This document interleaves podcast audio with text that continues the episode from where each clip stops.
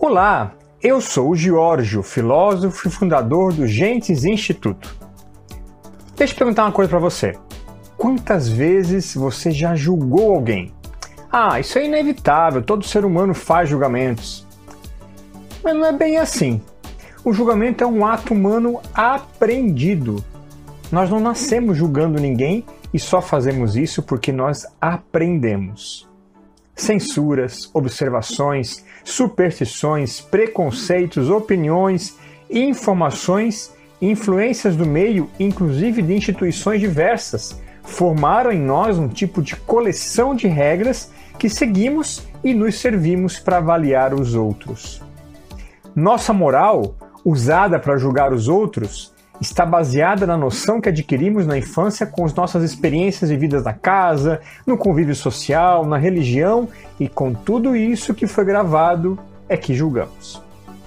Justamente por causa disso é que os julgamentos que fazemos em relação aos outros são, na verdade, uma autorrevelação sobre tudo aquilo que temos dentro de nós.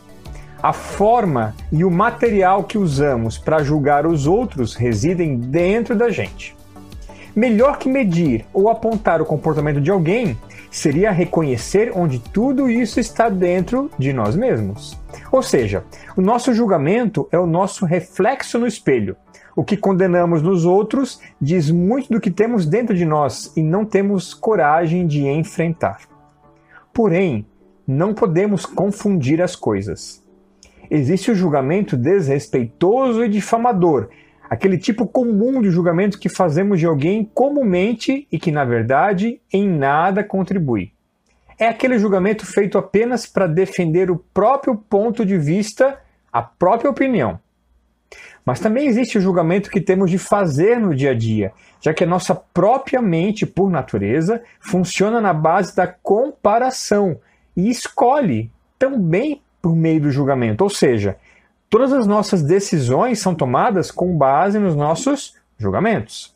Julgamos se algo que nos oferecem serve ou não serve para nós, julgamos a qualidade dos alimentos, julgamos qual religião seguir, qual profissão abraçar, enfim, existe aquele julgamento que necessitamos para direcionarmos a nossa vida conforme um ideal.